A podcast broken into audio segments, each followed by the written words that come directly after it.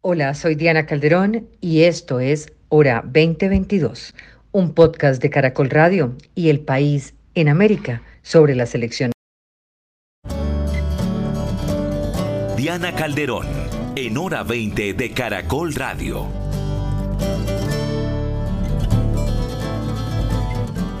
Bienvenidos a este episodio, el 46 de la hora 2022, hora de elecciones.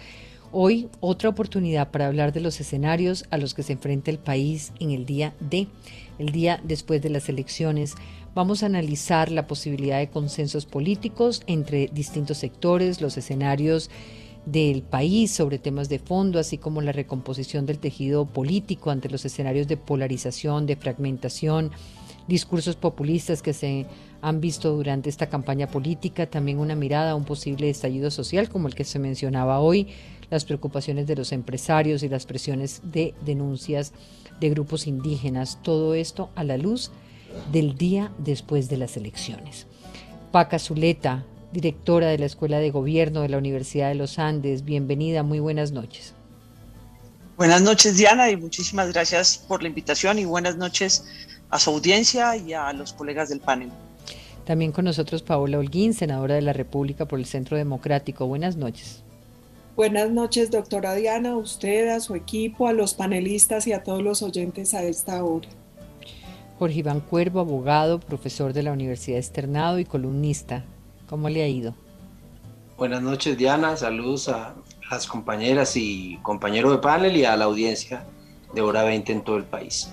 Y Juan Carlos Flores, historiador, ex concejal y columnista. ¿Qué hay? Hola, Diana, ¿cómo va? Muy bien, muy bien. Un poco de contexto entonces para nuestros oyentes, porque mientras se espera con ansias por parte de los candidatos, las campañas y los ciudadanos la llegada del domingo, día de jornada de votaciones, y cuando se conocerá quién por fin será el presidente de los colombianos en los próximos cuatro años, el país continuará más allá de lo que ocurra en ese día. Los sectores sociales y empresariales seguirán funcionando así como la economía deberá seguir su curso al finalizar una contienda que ha estado marcada por escándalos, polémicas, amenazas de seguridad, polarización, incluso quienes terminaron en acaloradas discusiones al defender al candidato de su preferencia volverán a hablar aunque de alguna manera la jornada del 19 podría marcar un antes y un después ante los discursos de cambio que dominaron estas campañas con los dos candidatos que después de tener 40 en el tarjetón terminaron por liderar. La campaña en la última semana se ha caracterizado, más allá de lanzar las últimas propuestas, como el no pago de peajes a motos o calmar los ánimos de la fuerza pública por lo que podría ocurrir el domingo. La hija del candidato Gustavo Petro Sofía dijo en una entrevista con El País en Colombia que en un eventual triunfo de Hernández eh, se podría presentar un estallido social peor al del año pasado, teoría que las otras figuras políticas están de acuerdo como Alejandro Gaviria cuando le dijo al Financial Times que el país duerme en la cima de un volcán y podría ser mejor tener una explosión controlada con Petro que embotellar el volcán. A estas alturas también se proponen amplios diálogos a partir del 7 de agosto, pues Petro en entrevista dijo que buscaría un gran acuerdo nacional que implique diálogos vinculantes con las regiones, distintos sectores, incluyendo el expresidente Álvaro Uribe, uno de sus mayores contradictores. El panorama político se ha marcado también por las estrategias, campaña sucia, difamación del contrario, desprestigio en las distintas candidaturas, cadenas de WhatsApp, ya todos lo conocemos. Y estamos ante un voto finish entre Petro y Hernández. Hernández hoy básicamente se ha dedicado a pedir disculpas por algunos eh, pronunciamientos de él en cuanto a la Virgen, a las prostitutas, también ha planteado algunas, eh, desde el silencio y desde las redes sociales, algunas otras posiciones. Así que empecemos con una primera mirada sobre lo ocurrido durante esta última semana y lo que pasa después del domingo. Quisiera hacer un ejercicio hoy un poquito de irnos hacia allá, de no quedarnos en el hoy hoy, sino irnos un poquito a imaginarnos ese país después de, las elecciones. Empiezo por usted, Paca. Muchas gracias, Diana. Em, no importa quién sea el ganador, va a ser el, presidente de la República, va a ser el presidente electo de la República de Colombia. Eh, y lo primero que creo que tiene que hacer es llamar a la unidad. Porque él va a ser el presidente de aquellos que votaron por él y de aquellos que no votaron por él y de aquellos no votaron y de los que no votaron por nadie, que simplemente no acudieron a las urnas. Entonces yo creo que en, una circunstancia como esta, con la polarización que tenemos y con las incertidumbres eh, que ha generado esta campaña, eh, yo pensaría que lo primero que tienen que hacer es llamar a la unidad y empezar a trabajar en lo que hay que hacer. Es decir, hay que conformar un equipo para el empalme, organizar el empalme y empezar a entender cómo van a interactuar con el Congreso. Eh, creo que ya lo he dicho aquí en alguna oportunidad, Diana, yo creo que el, ejercicio del estatuto de oposición y la declaración que tienen que hacer los partidos va a ser clave para la gobernabilidad de la persona que gane eh, las elecciones. Entonces, lo, lo, que yo aspiraría es que eh, lo primero es que la actitud sea democrática, es decir, entender que uno gana y pierde, que lo importante son las reglas del, del juego claras, unas elecciones que deben ser fijas en una fecha, eh, que se cumplan, eh, entender que tienen posibilidades de argumentar, pero respetar ese resultado de las elecciones, eh, obviamente haciendo la vigilancia y haciendo las, las, las, las quejas y los, los, los, reclamos que, que tengan que hacer. Y yo creo que empezar a trabajar con un poquito más, perdónenme por lo que voy a decir, de altura pensar en que hay que conformar un equipo, hay que darle un parte de tranquilidad a los colombianos porque la incertidumbre es muy grande y empezar a conformar un equipo y hacer el empalme y a, trabajar con, técnica en lo que sigue para adelante para gobernar a Colombia. ¿Quién sigue? Ya. Juan Carlos. Pues me, me lanzo al ruedo, no sin antes saludar a las compañeras de panel esta noche Paca, buenas noches. Senadora, buenas noches. Y a Jorge Iván. Mm, bien, eh, hoy, por desgracia, eh, en el mundo se gana el poder y luego se gobierna a partir de la división, de meter, no de tender puentes entre los lados que nos dividen, sino de meter aún cuñas, meter cuñas aún más fuertes. En esa, eh, por desgracia, no circunstancia tan penosa, no somos excepción en el mundo. Somos parte de, un proceso muy doloroso que está atravesando a prácticamente todas las sociedades.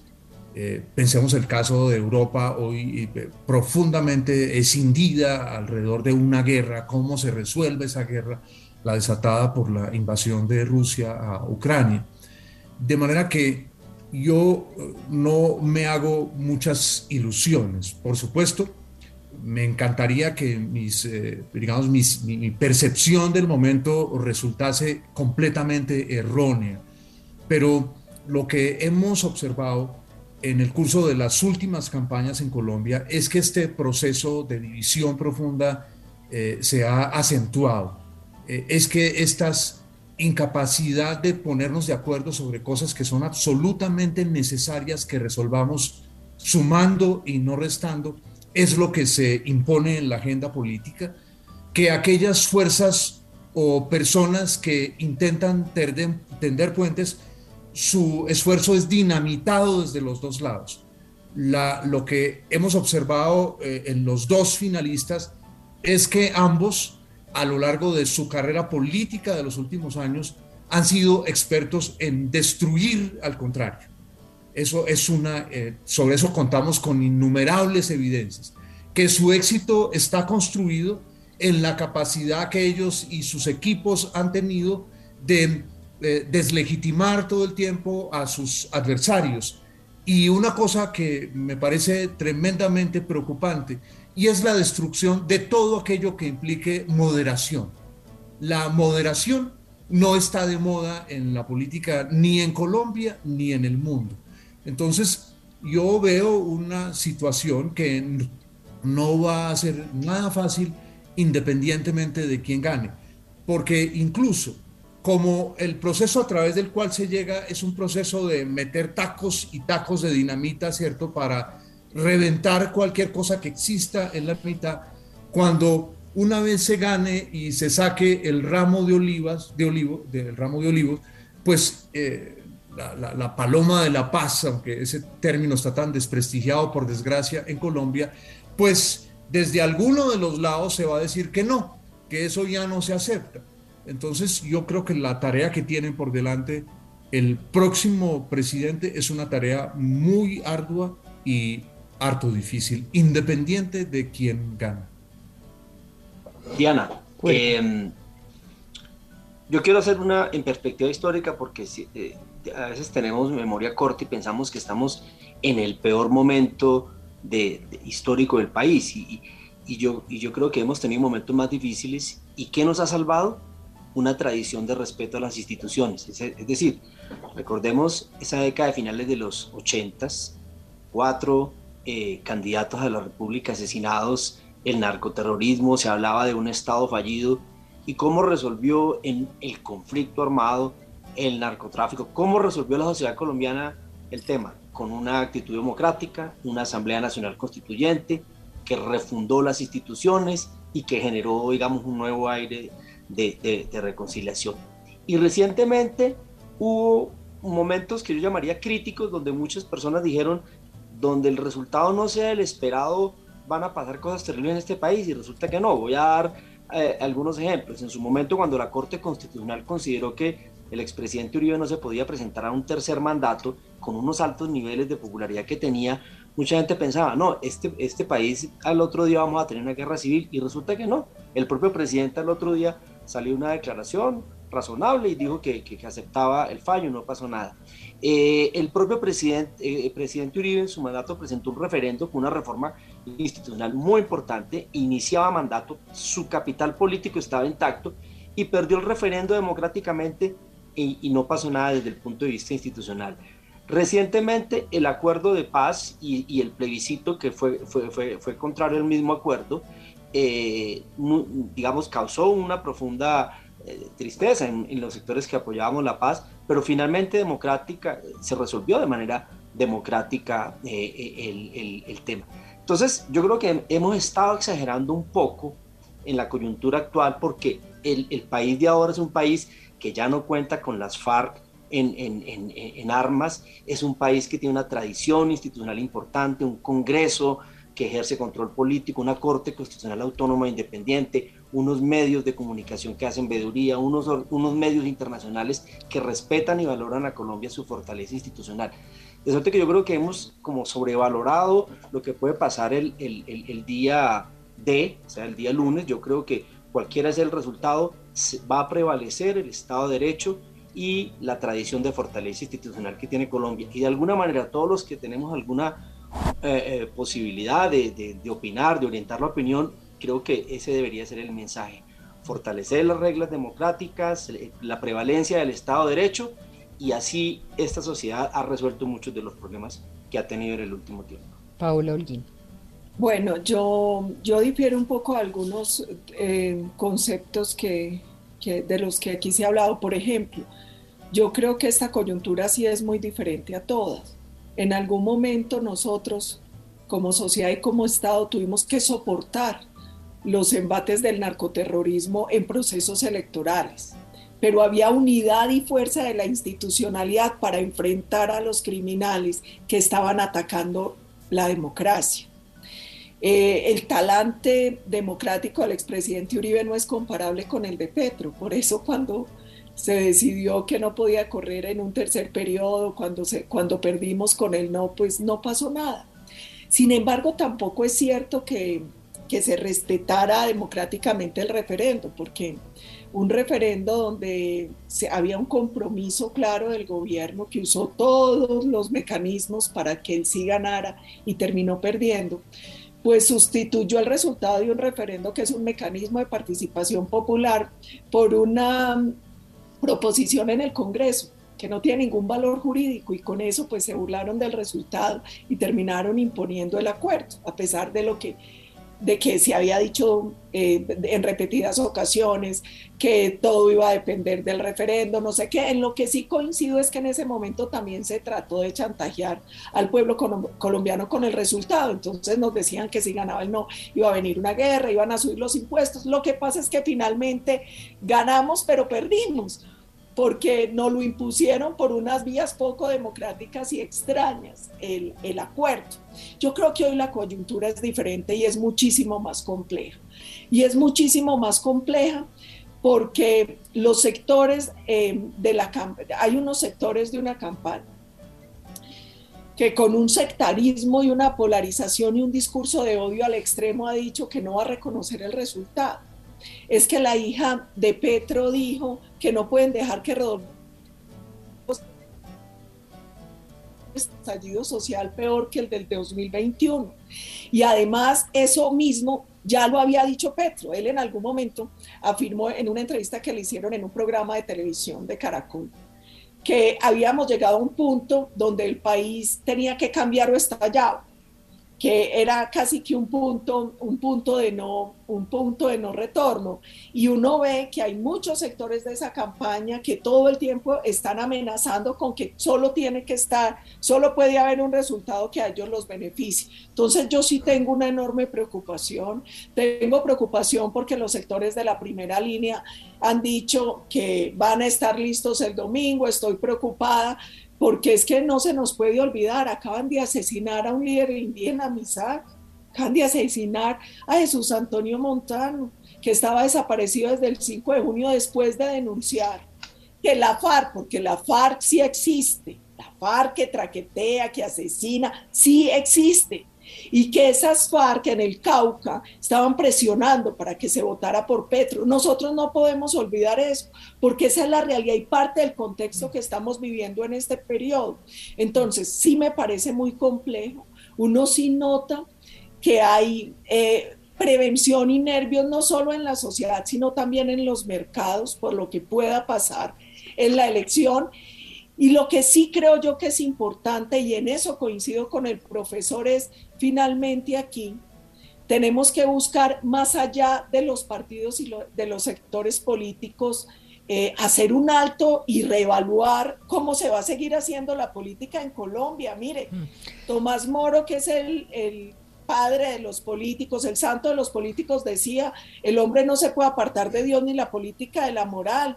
Y esta ha sido una campaña que ha sacado lo peor de la política, lo más sucio, lo más ruin.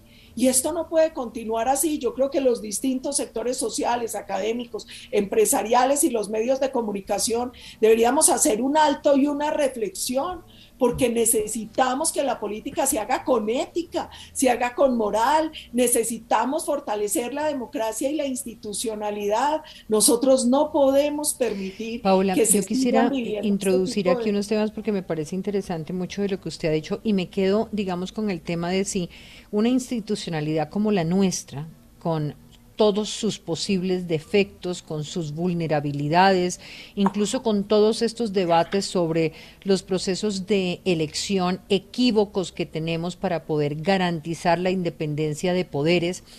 Eh, cuando voy atrás en el ejercicio periodístico y, tengo ya más de tres décadas en esto, trato de recordar los procesos electorales vividos y me voy, digamos, a las épocas en las que las FARC, por ejemplo, eh, y ahora que usted mencionaba los que le decían a la gente que no votara, llamaban a poblaciones completas para que no fueran al voto y lo mismo que el ELN. Recuerdo la campaña de Ernesto Samper con la financiación del cartel de Cali. Recuerdo momentos de asesinatos de todos los candidatos presidenciales posibles durante una época. Recuerdo también, y más recientemente frente a lo que usted se refería, un ejercicio eh, posterior efectivamente a que gane el no de unas búsquedas de acuerdo que el Centro Democrático calificó como unos acuerdos tramposos, pero que posteriormente hubo unas instancias de carácter democrático donde se dirimieron este tipo de asuntos. Eh, me pregunto si no fue posible, por ejemplo, que el gobierno del presidente Duco presentara los reparos a las curules de paz y luego se establece que la Corte Constitucional, como la institucionalidad que tenía que hacerlo, toma esa decisión definitiva.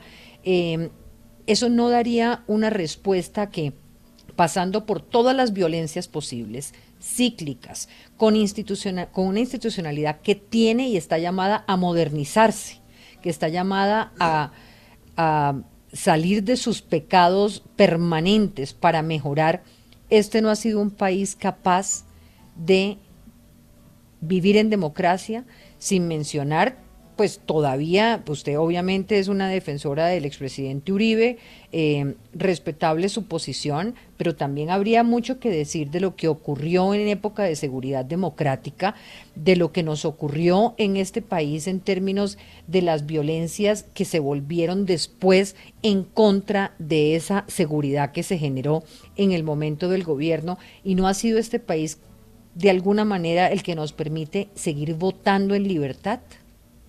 Diana, si me permite.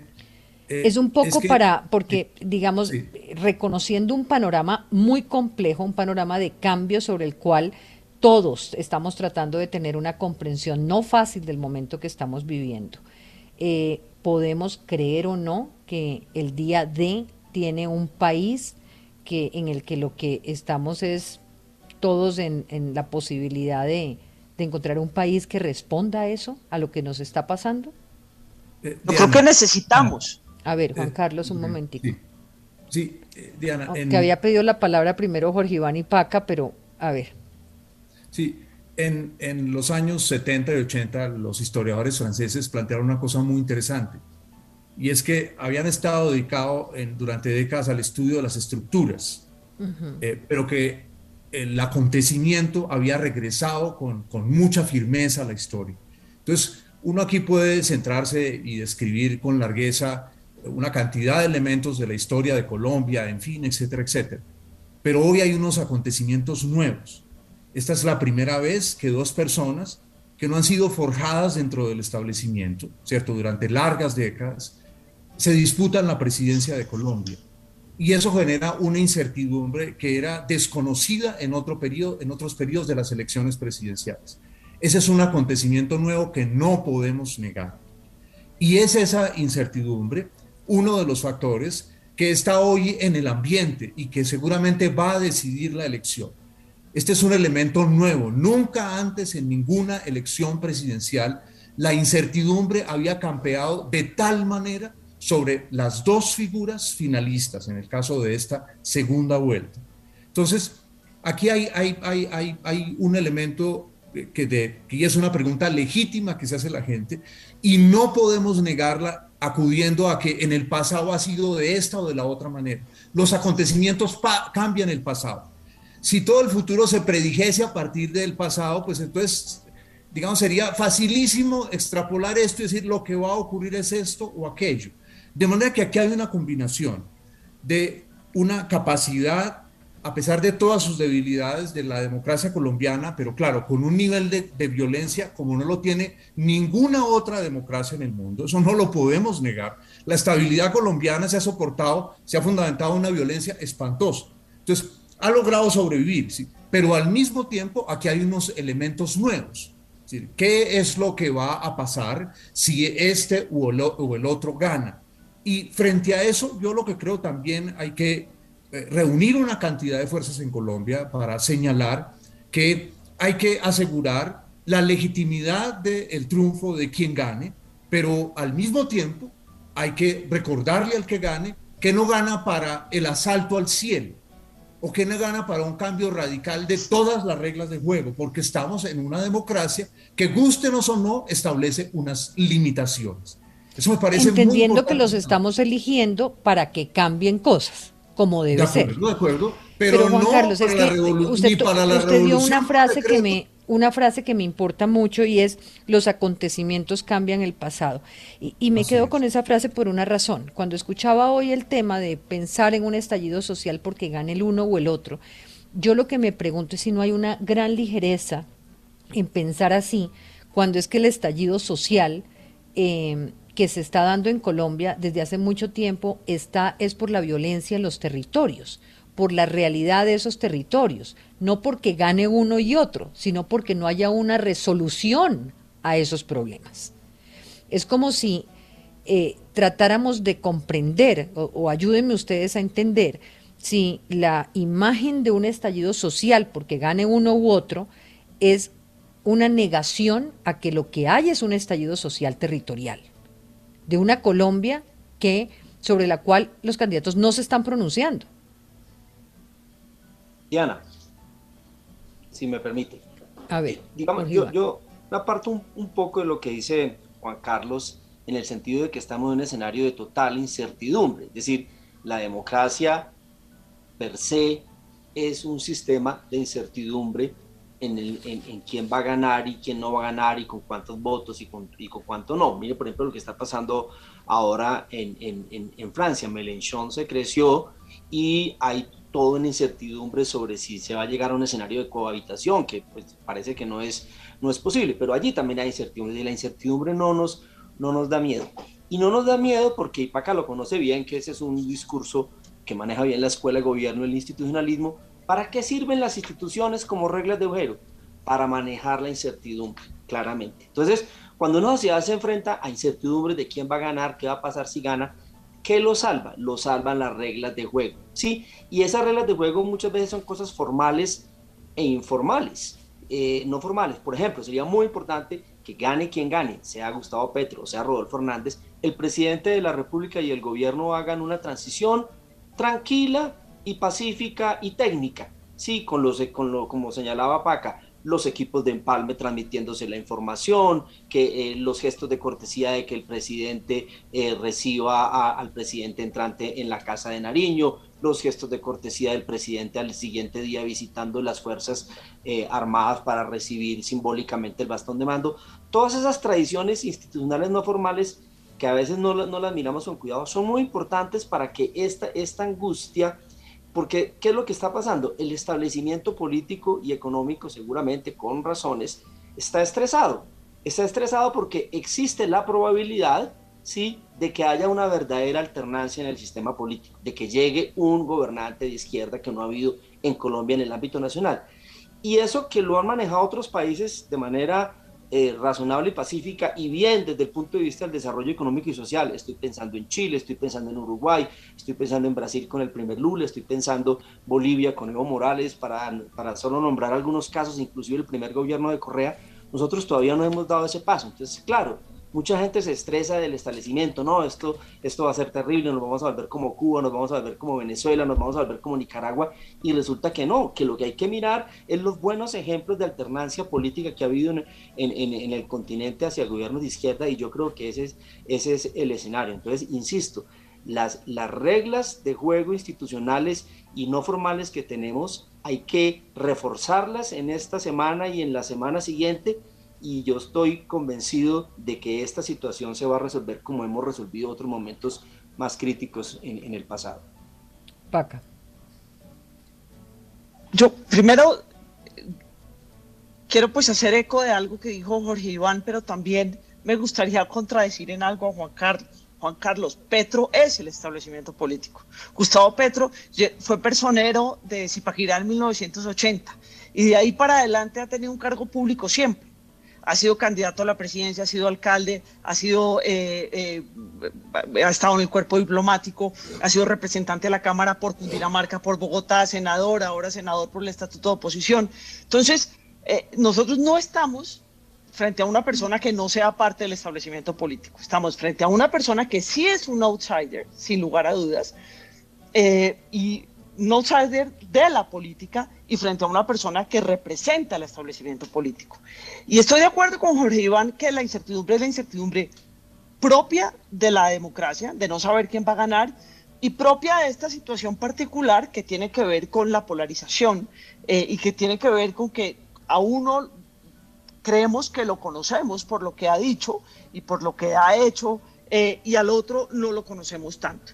Eh, pero, pero yo, yo creo que con todo y la polarización que hay en el mundo, con todo y los problemas que hay de diferencias, y eh, Juan Carlos hablaba de, meter cuñas, eh, yo creo que eso, es, una práctica de la, política, eh, a veces es más fuerte, a veces es menos fuerte, pero si hay reglas del juego, si realmente las instituciones sirven para algo, en ese momento puede haber una ruptura, pero después puede haber un acercamiento.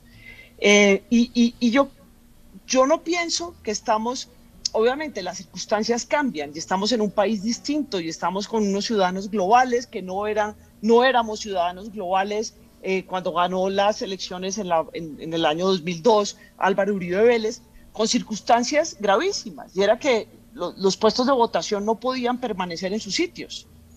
O en las elecciones, también hablaba Diana las elecciones eh, Samper Pastrana, con otras polarizaciones. Yo sé que las polarizaciones actuales son distintas, pero son polarizaciones.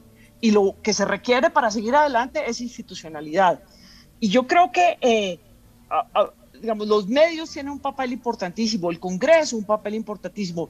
Hablaba Diana al comienzo de la necesidad de eh, entender y de tener en cuenta eh, los temores de los empresarios eh, y, los temores en general, la idea de que va a haber un paro judicial.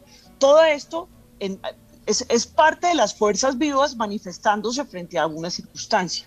Ahora, la, la, afirmación de, la hija de Gustavo Petro me parece realmente desafortunada. Me parece realmente desafortunada, además con problemas de, de, y muy desafortunada para una persona que es la hija de un candidato. Porque el problema no es que hay un volcán, como eh, eh, tradujeron lo que dijo, eh, ah, no, dijo volcán, Alejandro Gaviria. El problema no distinto, es que tenía que otra, otra referencia, sí. Exactamente, el problema no es que hay un malestar que puede explotar y ahí es donde creo que es, es muy desafortunada la intervención que hace, que hace la hija de Gustavo Petro. Porque lo que dice es, si el contrincante gana, puede haber una protesta social peor que la del año pasado. Eh, es decir, si el contrincante gana, si la democracia, si la, la, votación de los ciudadanos libres decide que alguien no es candidato, entonces hay protesta social, eso sí es darle una patada a la democracia yo, yo, y ahí sí me parece muy desafortunada la, digamos, no, no, no la juzgo, no tengo ni idea eh, si, si, si, lo dijo de, las, dicen que la estamos malinterpretando, yo la traté de oír y no veo que la estamos malinterpretando, me parece desafortunada, me parece que hay un problema de dilación, porque dice, si gana el otro, hay una protesta social. O sea, si gana el otro, entonces ya no nos gustan las reglas democráticas. Solamente, que es la negación de la democracia porque la democracia requiere solamente nos gustan si ganamos nosotros. puede tener la razón. Exactamente. Requiere aceptar que el otro tiene puede, tiene que tener la, puede tener la razón. Y eso es lo que nos ha dado la oportunidad de tener instituciones y legitimidad en esas instituciones. Podríamos, digamos, antes de la pausa, pensar que hay unas preocupaciones legítimas por parte de una ciudadanía que ve en, en esta nueva experiencia de candidatos eh, que tiene dudas naturales en esta nueva experiencia sobre si estos candidatos serán unos candidatos garantes del Estado de Derecho. Eh, un Estado de Derecho que han respetado los anteriores, pero violando otras cosas, ¿no? Si podrá la institucionalidad con, con los, eh, con los cambios que requiere establecer los controles para que cualquiera de los dos que llegue con algún tipo de ánimo dictatorial o de violación de derechos o de cambios radicales del modelo económico sin tener en cuenta eh, aspectos pues que afectarían al tejido social completo. Eh, son esas, digamos, como las dudas que plantea la situación que tenemos hoy. Esas serían mm. como, como las preguntas. Eh, Paola. No, es que frente a lo anterior que yo no pude intervenir, yo quiero decir varias cosas. La primera es, como afirmaron muchos acá, es que la Colombia de hoy no se puede comparar con la de antes. Es que muchas cosas han cambiado. Y si bien mantenemos la institucionalidad, hay debilitamiento institucional y hay unos niveles de desconfianza ciudadana sobre la institucionalidad que no eran así siempre, que no eran todo el tiempo. Uno sabe que había un grado de, percepción negativa frente al Congreso, frente a distintas instituciones, pero nunca habíamos tenido los niveles de desconfianza ciudadana frente a la institucionalidad, frente a la justicia, frente al Congreso, frente a las distintas instituciones que tenemos hoy. Yo creo que eso hay que verlo con mucho más detenimiento. Dos, el tema de la revolución de las tecnologías de la información y las comunicaciones traen eh, vienen acompañados de un tema que nosotros todavía no hemos digerido, que es el tema de ciberseguridad y que también tiene que ver, influye en los procesos electorales, influyó en el estallido social del año pasado y puede ser determinante en lo que venga de aquí en adelante. Nosotros tampoco podemos creer que, ah, como en Colombia hemos vivido permanentemente unos temas de violencia por narcotráfico y terrorismo, pues también vamos a poder, porque el estallido social es lo mismo. No, no es lo mismo. Es una violencia totalmente distinta. Y por eso es tan grave la amenaza, en eso coincido completamente con la doctora Paca Zuleta, la amenaza que no solo hizo la hija de Petro, es que ya en esa misma dirección se habían manifestado parlamentarios del pacto histórico, jóvenes que se declararon en asamblea permanente hasta que aparezca el resultado y los de primera línea que han eh, invitado a concentraciones a partir de las 4 de la tarde del domingo. ¿Y yo por qué hago ahí la observación? porque es que si bien una cosa es el descontento social que se puede manifestar de manera pacífica, tal como lo establece la Constitución y que tiene que ser respetado como un derecho. Otra cosa fue lo que vivió Colombia. Es que a nosotros no se nos puede olvidar que esa, esa manifestación pacífica de unos sectores con unos, con unos sentimientos de inconformismo que, que son reales y que están ahí, se mezclaron también con unas financiaciones ilegales de las que no solo hablo yo la fiscalía, así lo dijo la propia Claudia López, con unos temas de vandalismo y terrorismo que todos vimos. Es que las pérdidas fueron superiores a 3 mil millones de pesos según el comité gremial. Es que en un solo mes de paro fueron 10. Eh, se hablan de pérdidas billonarias en Colombia, que las pérdidas en promedio eran de 480 mil millones de pesos. Es que se si tuvimos problemas en la cadena de suministros, en las me, ciudades. Me toca hacer, una, me toca hacer una pausa porque tengo, eh, tengo que unos compromisos comerciales, pero ya vuelvo con ustedes.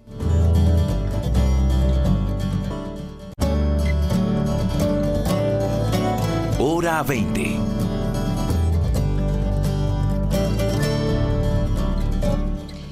Estamos hoy con Paca Zuleta, Paola Holguín, Jorge Iván Cuervo y Juan Carlos Flores.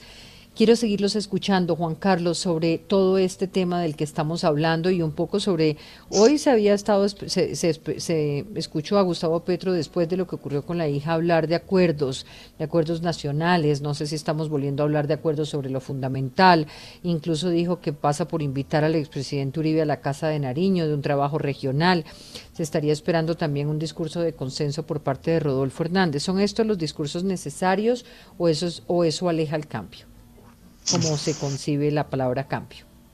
No, esto es parte del, juego de la política, en la medida en que hay una casa desesperada por unos pocos votos que van a decidir esto, porque la, moneda lanzada todavía está girando en el aire y no sabemos de qué lado va a caer.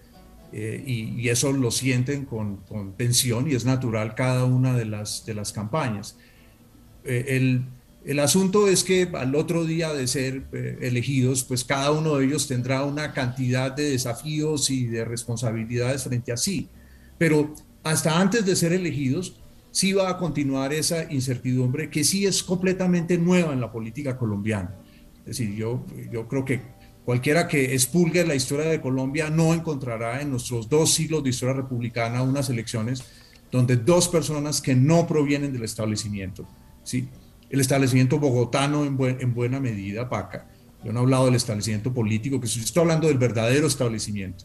Y el verdadero establecimiento, las oficinas prestigiosas de abogados de Bogotá, las juntas directivas de los bancos, las juntas directivas de las empresas mineras no reconocen a Petro como un hombre suyo. El Consejo Ejecutivo de los Andes no reconoce a Petro como un hombre suyo, un consejo que representa buena parte de la clase vieja dirigente bogotana. Entonces yo creo que alrededor de eso sí hay una cantidad de suspicacias, una parte de las cuales se convierte en suspicacias antidemocráticas, porque es la creencia de que el que no es igual a ellos, el que no viene de su mismo círculo social, no está hecho para gobernar a Colombia. Yo creo que eso sí, eso sí es un elemento que está en juego aquí, y eso no se puede desconocer. Hay una cantidad de sectores muy poderosos que no quieren al señor Petro como presidente de Colombia, eh, y eso no lo podemos desconocer y eso genera una cantidad de rumores, eh, de expectativas negativas, de un asusamiento del miedo que independiente de la posición política de uno, uno tiene que reconocer, eso está allí absolutamente sobre, sobre la mesa. Entonces, A mí me parece que aquí hay, hay, hay dos cosas. De un lado, el que los aspirantes, los dos finalistas a la presidencia, tienen el deber de garantizar que la democracia no solamente les sirva si gane, sino que la democracia también les sirva si pierden. Ese es un deber inmenso, pero también sectores muy influyentes de la sociedad colombiana que no siempre están visibles ante el común de los mortales, pues también han de comprender que la democracia implica que opciones y opiniones muy diferentes, en algunos casos completamente distintas a las de uno, puedan ganar. El otro día, recordará Diana, que aquí se discutía sobre si se podía eh, entrar en discusión acerca de los fondos de pensiones. Entonces hay una gente muy poderosa que dice, eso no se puede tocar. Y lo que yo digo, eso es antidemocrático, que no se toque, pero ha de tocarse siempre dentro del debate democrático, ¿cierto? Respetando unos procedimientos que existen, unos escenarios que existen, pero eh, por supuesto, no, no que gane una persona que simplemente le sirva eh, platos a la carta a un grupo de poder que siempre ha estado allí detrás de los partidos, detrás de todos los partidos políticos, definiendo finalmente qué es lo que se puede hacer y no hacer en Colombia. Diana, el, el artículo 189-88 de la Constitución dice algo que, que, a mí siempre me ha parecido muy curioso y que debería eh, aplicarse a partir de la próxima semana. Dice, el presidente de la República simboliza la unidad nacional. Y, y esa es una categoría extraña porque sería como una categoría sociológica, histórica, pero no es una categoría en estricto sentido jurídica e institucional. ¿Cómo se manifiesta esa realidad de que el presidente simboliza la unidad nacional? Y yo creo que es a través de esa vía de los acuerdos, de sentarse con, el, con, con los distintos actores políticos, los distintos partidos, los expresidentes, el expresidente Uribe, el expresidente Pastrana, el expresidente Samper y decir, oiga, pongámonos de acuerdo en unos, en unos contextos mínimos, ¿sí? Eh, eh, en, unos mínimos y que el gobierno pueda tener margen de gobernabilidad, porque si no se puede volver eh, bien complejo. Pero eso va a exigir grandeza pues de todos los actores políticos, desde el mismo presidente que reconozca la validez y la interlocución de otros actores políticos y de otros actores políticos que, que, que, que acepten esa situación. Igual si sucede del otro lado, si, si, si, si el, el ganador es Rodolfo Hernández, yo creo que Rodolfo Hernández eh, sin un gran acuerdo nacional de los actores políticos que apoyen su gobierno también va a ser eh, eh, muy, muy difícil en, ese sentido. La senadora Pablo Alguín decía que, que, que, se ha deteriorado la confianza institucional. estoy de acuerdo con ella, pero de las este Américas gobierno, es una cosa impresionante. este gobierno ha acentuado esto. Este fue un gobierno que cooptó los organismos de control y rompió el, el sistema de frenos y de contrapesos, cooptó el Congreso de la República ha tenido unos comportamientos, el presidente de la República, por ejemplo, rompiendo una tradición de neutralidad institucional en el debate político, y todo eso, todo eso ha contribuido. Tuvimos una fuerza pública que tuvo una violencia excesiva en el manejo de las protestas eh, eh, sociales, eh, que también afectó la confianza de la sociedad en las instituciones. Entonces, digamos, ese deterioro institucional no se da porque sí, ni por el paso del tiempo. Hay actores políticos y este gobierno de Iván Duque contribuyó de manera muy significativa a ese deterioro institucional y eso se refleja en los bajos niveles de aprobación que tiene este gobierno que coincide con esa baja confianza institucional que tienen que existe en este momento en el país. Yo quiero seguir con un ejercicio de ir hacia adelante y quisiera preguntarle a Pablo Alguín cómo se imagina el ejercicio de la oposición en un escenario, por ejemplo, de Gustavo Petro o de Rodolfo Hernández. Sí, hay varias cosas que yo creo que vale la pena poner antes sobre la mesa. Una es, aquí el problema no es que se venga uno del establecimiento. Uribe tampoco venía del establecimiento, él no era parte de la élite bogotana, si a eso vamos cuando se hace el análisis de Petro. Yo creo que el tema va mucho más allá. Y el temor en el caso de Petro es por sus propuestas. Es que lo que genera temor es que alguien diga, no voy a dar una sola licencia más de exploración y explotación minera y vamos a ver si respeto las que se han dado. Es que el problema no es que democráticamente se pueda hablar del tema pensional, sino que se quiera poner en riesgo el ahorro personal de los ciudadanos o que se diga que se van a imprimir billetes cuando hemos visto que eso trae un deterioro enorme del valor de la moneda y ha pasado en la región y que no es un candidato previsible. Yo creo que el problema más que de dónde viene es lo que él dice, lo que propone y que no es alguien previsible porque cambia y cambia de opinión. Y aquí hay un tema muy importante. Es que Rodolfo nunca ha dicho si yo no gano hay un estallido social es la campaña de Petro, es la que no parece dispuesta a respetar los resultados. Y ese es el tema de fondo que causa zozobra. Es que no se puede imponer a la fuerza a alguien porque es que se está rompiendo con el tema democrático. Y eso también tiene consecuencias en el tema de oposición. Mire, yo fui ocho años oposición del gobierno Santos y no tuve problema.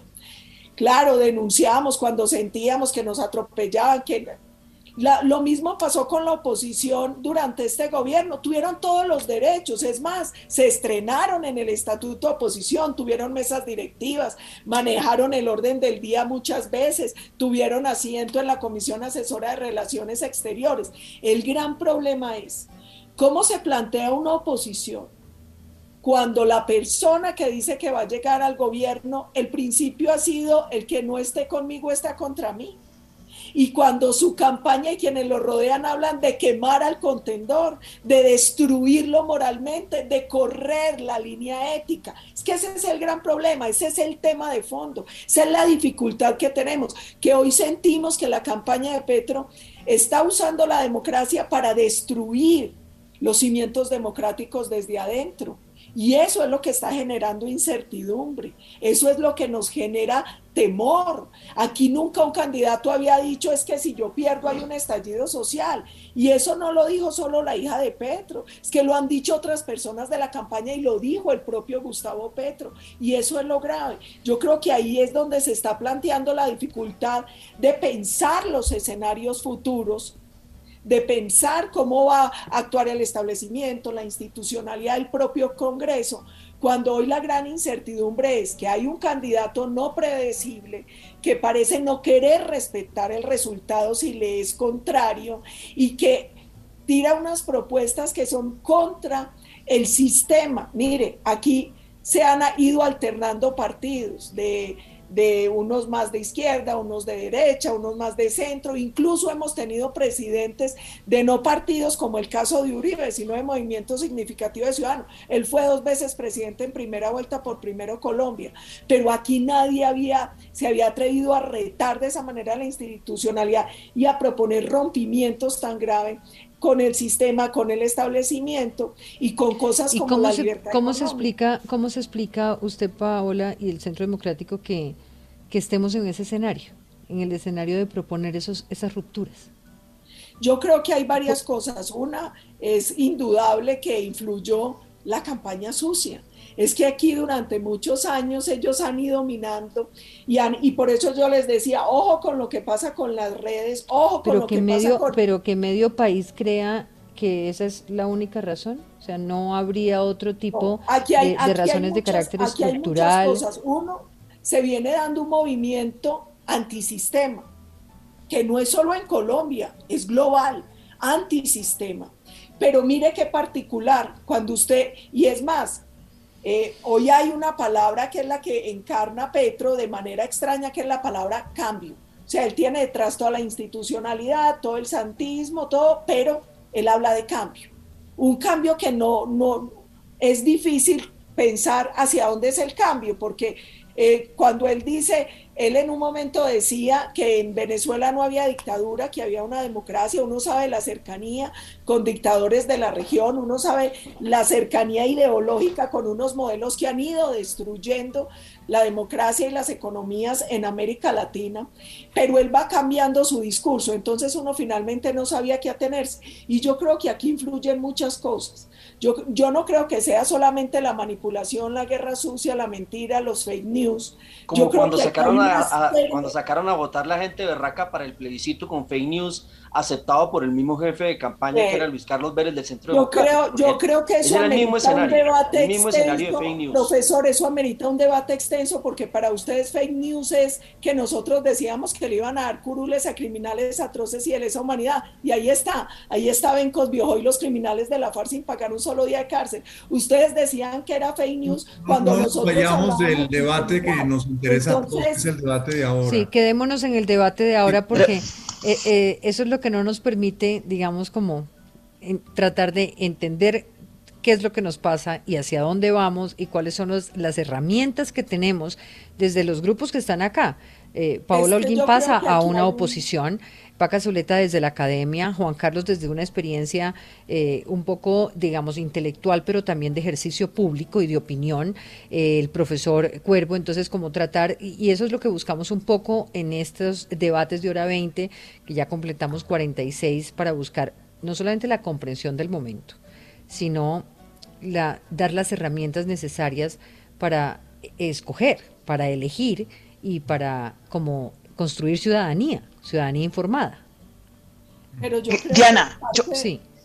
de la construcción de ciudadanía informada requiere que devolvamos la ética y la moral a la política y al debate, porque es que el problema no es que la gente pero piense yo, yo sugeriría que hay, otras opiniones. Sí. Pero déjame terminar porque me interrumpió Por favor, concluya que nos quedan tres minuticos. A ver, sí, Paola. Y es simplemente decir que hoy el gran problema de la polarización es que es una polarización vaciada de contenido, que hoy simplemente hay mentiras, descalificaciones y etiquetas. Nosotros tenemos que hacer por encima de quien quede presidente, por encima de los partidos, somos todos los colombianos, los medios, los todos, la sociedad, la que tiene que pensar si queremos que Colombia siga viviendo este tipo de política. Paca. Tengo como dos ideas. Primero, Juan Carlos, entiendo lo que está diciendo que la élite bogotana, pero también existieron Belisario Betancur y Julio César eh, Turbay. O sea, yo creo que nosotros no podemos yo sé que Colombia tiene un montón de inequidades y que tenemos una cantidad de problemas de distribución del ingreso, tenemos una serie de problemas, pero eso no quiere decir que la gente no haya tenido oportunidades. Y cuando yo digo que Gustavo Petro es parte del establecimiento político, es que se muestra que la democracia colombiana le ha dado cabida a Gustavo Petro desde 1980 hasta hoy. Ha sido una persona vital en el establecimiento político colombiano, con participación constante y con presencia constante. Y por eso la discusión de, que se vuelve antipluralista, en este caso creo que los dos candidatos a veces tienen esos problemas, de resolver que son ellos y nosotros, los de allá y los de acá, eh, eso sí que es un debate vacío. Y ese es el debate que no nos está permitiendo avanzar en este país. Em, yo, yo tengo la sensación de que nosotros teníamos, a partir de, Frente Nacional, después República Liberal más Belisario Betancourt y después apareció Pastrana con Movimiento Ciudadano, también senadora Holguín. Y yo creo que ahí hay un quiebre que se vuelve importantísimo para la historia democrática colombiana. Eh, y después, fíjense que a partir de ahí, las elecciones las decidían las FARC. Las decidían las FARC porque era la lucha contra las FARC eh, en los dos eh, gobiernos de Uribe y el primer gobierno de, Santos, y después es el proceso de paz. Después, de nuevo, al elegir a Iván Duque, las FARC aparece aquí porque aparece el proceso de paz. En este caso no están las FARC en, en, la escena. Aquí estamos en una escena distinta. Estamos en una confrontación de ideas distintas que nos sorprende a todos que nos parece que estamos en una, en una cosa que no conocemos bien, parte de la incertidumbre democrática, pero también puede ser parte de este momento difícil de la polarización del que hablaba Juan Carlos o de los acontecimientos distintos. Pero lo, y lo que ocurre es que Gustavo Petro muy hábilmente se había puesto a él mismo en el centro del debate. En la primera vuelta, todo, todo el debate era sobre lo que había dicho Gustavo Petro o lo que no había dicho. Y esta segunda vuelta no tiene nada que ver con eso. Y yo creo que eso nos sorprende a todos y nos lleva a un, a un momento muy distinto. Y no sabemos qué va a pasar, pero lo que sí sabemos es que después del domingo tenemos que hacer algo porque no podemos seguir así en este país. Digamos, no, eh, así no podemos construir y seguir apoyando las instituciones y la legitimidad. Y el llamado a la unidad es necesario. Diana, en, este, en esto últimos segundos del round final. Eh, yo, yo lo que veo es, eh, los candidatos pueden decir esto o aquello, pero ¿cuál es nuestra tarea como ciudadanos y desde diversos sectores? Eh, es decir, meter todo tipo de miedos en esta fase final para que la sociedad empiece a creer que lo que parecía inverosímil entonces se vuelva verosímil, o subrayar una y otra vez y es tenemos un procedimiento con todas sus debilidades que es democrático, con todas sus debilidades. Eh, y tenemos dos finalistas. Y el que gane, ganará legítimamente y tendrá el derecho a gobernar. Y el que pierda tendrá otra posibilidad de presentarse, eh, porque el juego finalmente es largo y como dice el dicho popular, el juego largo hay desquite. Con lo que yo no puedo estar de acuerdo es con pensar y, desear con el pensamiento, entonces que ojalá ocurran disturbios en la noche del domingo para que todo esto se desmadre. Esos son hasta el momento especulaciones. Eso es muy importante señalarlo. Ambos señores han estado participando del juego democrático colombiano largamente y, han ganado cosas muy importantes, muy importantes. Entonces, me, me parece muy peligroso que se empiece a usar una cosa que parece volver inevitable, el que vamos a tener un estallido gigantesco en la noche del domingo. No, no, no. Yo creo que hasta el momento tenemos unas declaraciones, pero nadie nos ha entregado evidencias de que haya unas armas guardadas en determinado lugar y que se estén planeando unas sublevaciones en otro lado. Eso me parece una cosa fundamental. Y, sin duda, creo, Juan Carlos, que esa es la manera de cerrar este debate y es un llamado a la calma, un llamado a la responsabilidad desde donde estamos cada uno de nosotros para agradecer el escenario de un voto democrático frente, obviamente, a una cantidad de elementos que se han mencionado aquí, como son la incertidumbre, el cambio, lo que se juega en términos del modelo económico, el cambio absoluto en lo que tiene que ver con el quehacer político en este país em, y sobre todo cómo se juega la institucionalidad y la ciudadanía, la responsabilidad en adelante. Yo les agradezco a ustedes por estar con nosotros. Vamos a seguir toda esta semana dando esas herramientas. A Paola, gracias por estar. Eh, a todos ustedes por permitir el disenso y para que el escenario de, de Hora 20 sea eso, sea la construcción de, argumentación desde la diferencia. Buenas noches, saludos a todas y a, Carlos. Feliz noche a todos. Hora 2022, la hora de las elecciones.